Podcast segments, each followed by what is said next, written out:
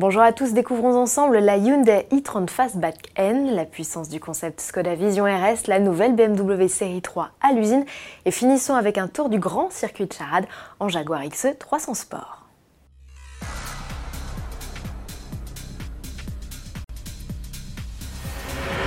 Rome-Paris en 8 minutes, 18 secondes et 49 centièmes. Ce temps canon n'a pas été signé par un avion de chasse, mais par la dernière sportive du catalogue Hyundai, la i30 Fastback N.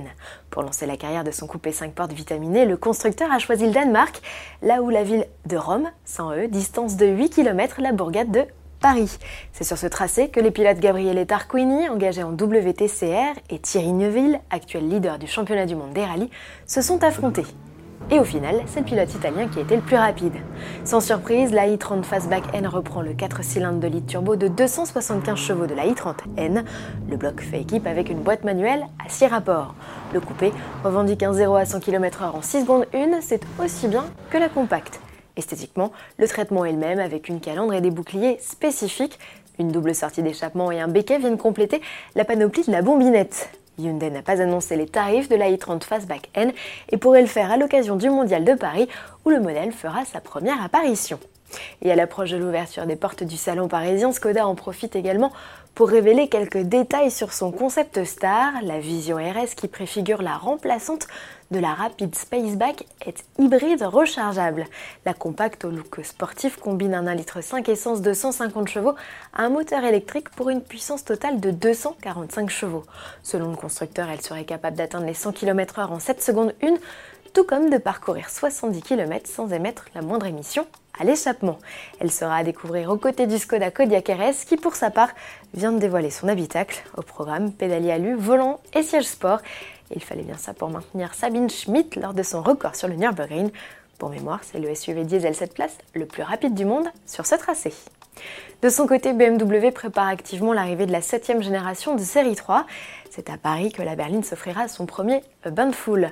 En attendant sa révélation le 2 octobre prochain, elle se montre déjà sur les chaînes d'assemblage d'une usine du constructeur, et ce sans le moindre camouflage. On distingue rapidement l'arrivée d'optiques plus grandes, de feux amincis à l'arrière et de compteurs numériques.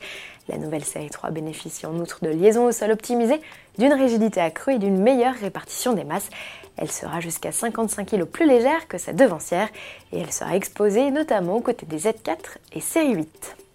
Si je vous dis charade, vous me dites Allez, pas de blague, je parle bien de ce mythique circuit français euh, tombé dans l'oubli. Ce tracé vallonné qui côtoie les volcans d'Auvergne est né il y a 60 ans. Long de 8 km, il a accueilli 4 éditions du Grand Prix de France entre 1965 et 1972. Puis il est tombé en disgrâce en raison notamment du manque de dégagement aux abords de la piste.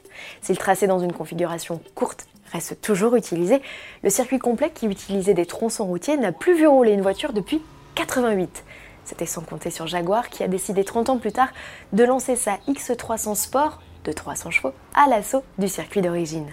Une piste qui compte désormais un rond-point et deux passages étroits en moins. Qu'importe, le pilote Vincent Radarmaker a établi un nouveau record du tour avec un chrono de 4 minutes et 9 secondes à la vitesse moyenne de 116 km/h. À demain.